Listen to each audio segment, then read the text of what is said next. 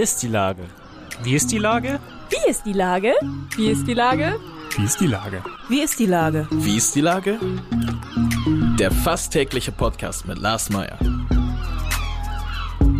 Wie ist die Lage? Unser fast täglicher Podcast als Kooperation mit der Mopo und der Gute-Leute-Fabrik spürt seit über einem Jahr tagesaktuellen Fragen nach.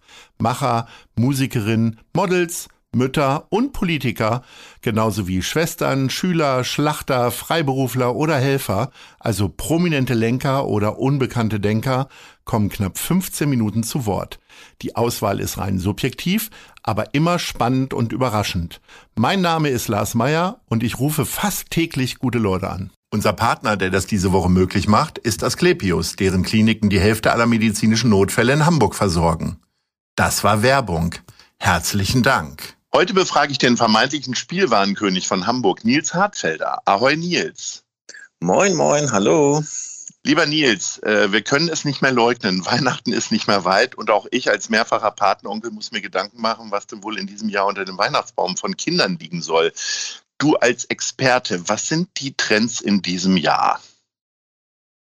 Tatsächlich wieder hin zurück zu den Klassikern das, was äh, ja eigentlich schon, schon die Oma immer früher gern gekauft hat, äh, klassische Puppenwagen, die Kugelbahnen, die Bausteine, das ist momentan tatsächlich wieder angesagt. Liegt das aber auch ein bisschen daran, an eurer eigenen speziellen Auswahl in euren Läden, dass ihr sehr klassische Spielzeuge gerne verkauft? Da sind ja alle vom Fach oder die meisten jedenfalls und die ja, verkaufen natürlich das gerne, was sie schön finden und das sind nun mal die die Klassiker. Aber natürlich haben wir ja auch die ganzen Werbeartikel, TV-Artikel, aber das ist momentan einfach aufgrund der Pandemie nicht, nicht ganz so äh, beliebt, sondern da geht man tatsächlich mehr zu diesen Klassikern zurück. Was qualifiziert dich eigentlich äh, vor allen Dingen so erfolgreich zu sein mit euren Spielwarenläden? Äh, ist das Kind bei dir im Manne noch größer als bei anderen?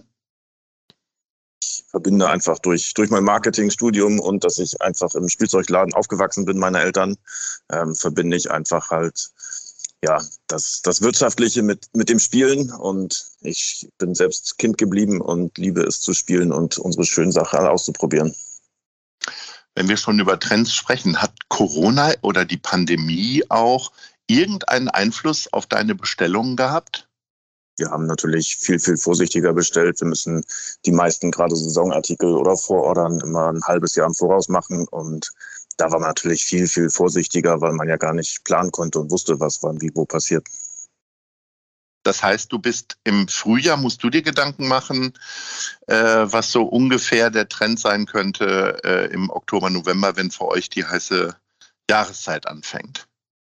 Äh, zu Ostern denken wir an Weihnachten und zu Weihnachten denken wir an Fasching. Und ja, meistens, wenn draußen der Schnee liegt, dann müssen wir Wasserpistolen bestellen und andersrum. Das ist total verrückt, ja. Und du selbst, also man kennt das ja von vielen Vätern, dass die so Spielwaren kaufen, um für ihre Kinder vermeintlicherweise, äh, um sie dann selber zu nutzen. Äh, wie ist das bei dir? Bist du heute noch Team Carrera-Bahn oder eher Eisenbahn? Ich äh, bin und war immer Team äh, Carrera-Bahn, weil ich das irgendwie total spannend finde, dass die Autos einfach äh, ja, selber fahren, dass man Rennen nicht auf dem Computer oder sowas spielen kann, sondern wirklich die Autos in echt fahren. Und Carrera hat da so viele Möglichkeiten mittlerweile, das ist so modern geworden. Da bin ich absolut Team Carrera. Und ist das dann bei dir viel größer als bei anderen Vätern jetzt die Carrera-Bahn, dadurch, dass du ja quasi an der Quelle sitzt? Nein, tatsächlich habe ich zu Hause keine Carrera-Bahn. Ich äh, nehme ab und zu mir die Freiheit, eine mit nach Hause zu nehmen und mal auszuprobieren. Gerade wenn es so neue Elemente gibt, die man einbauen kann, dann äh, muss ich das natürlich ausprobieren. Aber es wäre langweilig, wenn ich immer was zu Hause hätte. Ähm, dafür nehmen auch die Kinder zu viel Platz ein, was die an Spielzeug bei mir zu Hause haben. Das finde ich viel wichtiger und freut mich. Und er freut mich viel mehr, wenn, wenn die Spaß haben an den neuen Dingen. Ich habe gelesen, dass äh, Spielwaren so ein bisschen der Krisengewinner waren. Gilt das für euch auch, die ja vor allen Dingen sich auf den stationären Handel ähm, konzentriert haben und der dann am Ende zu war? Ja, leider nicht. Also grundsätzlich Spielzeug schon, weil alle Kinder waren ja zu Hause, konnten nicht zur Schule gehen, konnten nicht in irgendwelche Ausflugsziele fahren. Entsprechend mussten die Kinder zu Hause beschäftigt werden. Aber natürlich hatten kaum Kunden die Möglichkeit, bei uns was zu kaufen. Dadurch äh, zählen wir leider, trotz dass unsere Branche zu den Gewinnern zählt, nicht zu den Gewinnern, einfach durch unsere stationäre Fokussierung. Ist es denn so, ähm, also dass die äh, Krise, wo ihr nicht nur Zeit hattet, sondern ja auch die große Not, weil ihr kaum, kaum Umsätze hattet, euch nochmal andere Gedanken gemacht habt, vielleicht das, äh, äh, das Sortiment zu erweitern oder andere Sachen zu machen? Wir hatten halt immer gesagt, okay, durch unsere sechs Geschäfte kann nie was uns passieren. Wir haben genug Standbeine. So auf einmal waren alle Standbeine gleichzeitig weg. Dann mussten wir natürlich ähm, haben wir online aufgebaut, haben wir Lieferservice aufgebaut, haben wir Click und Collect, was möglich war an der Tür, haben äh, sehr kreativ dann äh, digital Ranzen verkauft. Also da ist man wirklich sehr kreativ geworden und äh, ja, hat neue Wege gesucht. Ähm, es gibt ja Modehändler, die, ich glaube, About You und so und viele andere natürlich auch hier aus Hamburg, ähm, die äh, gebrauchte oder Second-Hand-Mode verkaufen. Ist das für euch auch eine Idee? Möglicherweise Spielsachen, aus denen man ja sehr schnell, äh, also nicht rauswächst, aber wegwächst sozusagen, ähm, die gebraucht zu verkaufen oder lohnt sich das nicht? das allein zu überprüfen, das muss ja auf Funktion und Vollständigkeit überprüft werden. Und gerade wenn man so ein Brettspiel mal als Beispiel nimmt, ähm, da zu überprüfen, dass dieses Spiel auch wirklich vollständig ist, dass wir die Gewährleistung dafür übernehmen können, das ist einfach ein enormer Aufwand und das äh, rechnet sich leider gar nicht.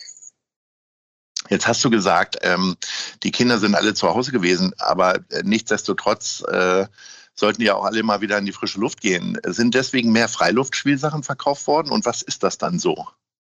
Ja, also wir haben deutlich gemerkt, dass sowas wie Federball, Tischtennisschläger, diese Klassiker, Springseile, sowas äh, ging in diesem Jahr besonders gut. Und auch Pools, weil Freibäder hatten ganz lange nicht offen. Und da hat sich dann doch jeder irgendwie einen Pool in den Garten gestellt und die Kinder zu Hause belustigt und natürlich auch gern aus dem Haus gehabt und äh, draußen zum Spielen gehabt. Äh, bei den Erwachsenen ähm, entwickeln sich ja manchmal Trends auch durch Influencer, dass die halt bestimmte Bewegungen und so weiter verstärken. Äh, wie entstehen denn Trends tatsächlich dann im Spielwarenbereich? Ich kann mich erinnern, ich glaube, vor zwei oder drei Jahren waren auf einmal Hula-Hoop-Ringe ausverkauft. Äh, kannst du vielleicht an dem Beispiel erklären, wie das auf einmal abging oder an einem anderen Beispiel? Ist fast immer über den Schulhof. Also die meisten Trends entwickeln sich über den Kindergarten ein bisschen, aber über den Schulhof ganz enorm.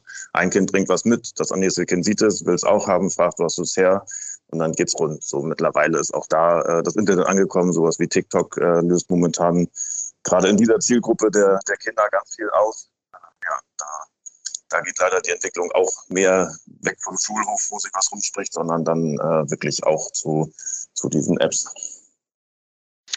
Ähm, hast du denn tatsächlich auch Zeit gefunden? Ich sag mal, ähm, wenn du als Vater mit deinem Kind spielst, ist das ja Ablenkung. Bei dir ist es ja tatsächlich ständig Beruf. Ähm, hast du dir dann andere Nischen gesucht, wo du dich ablenkst?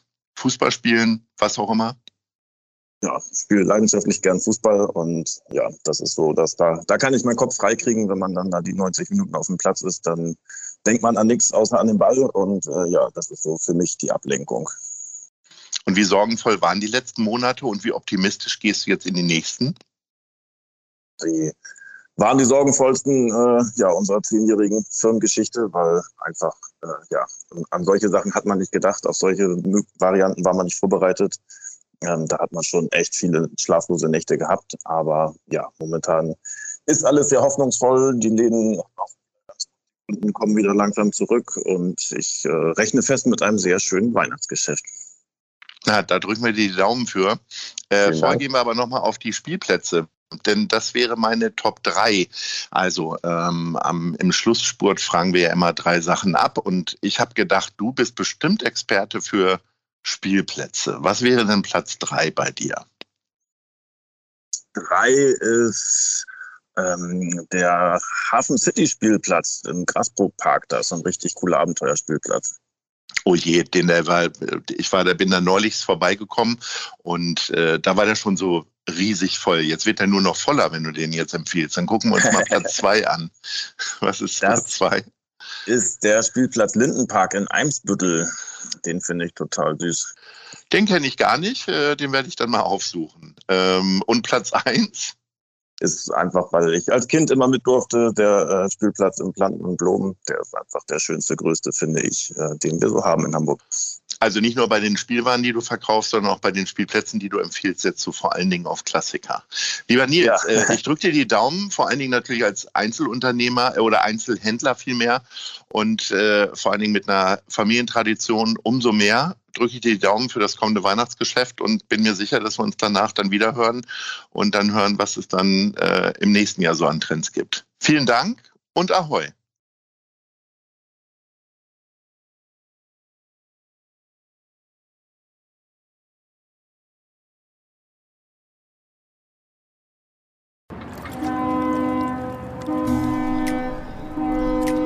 Eine Produktion der Gute-Leute-Fabrik in Kooperation mit 917XFM und der Hamburger Morgenpost.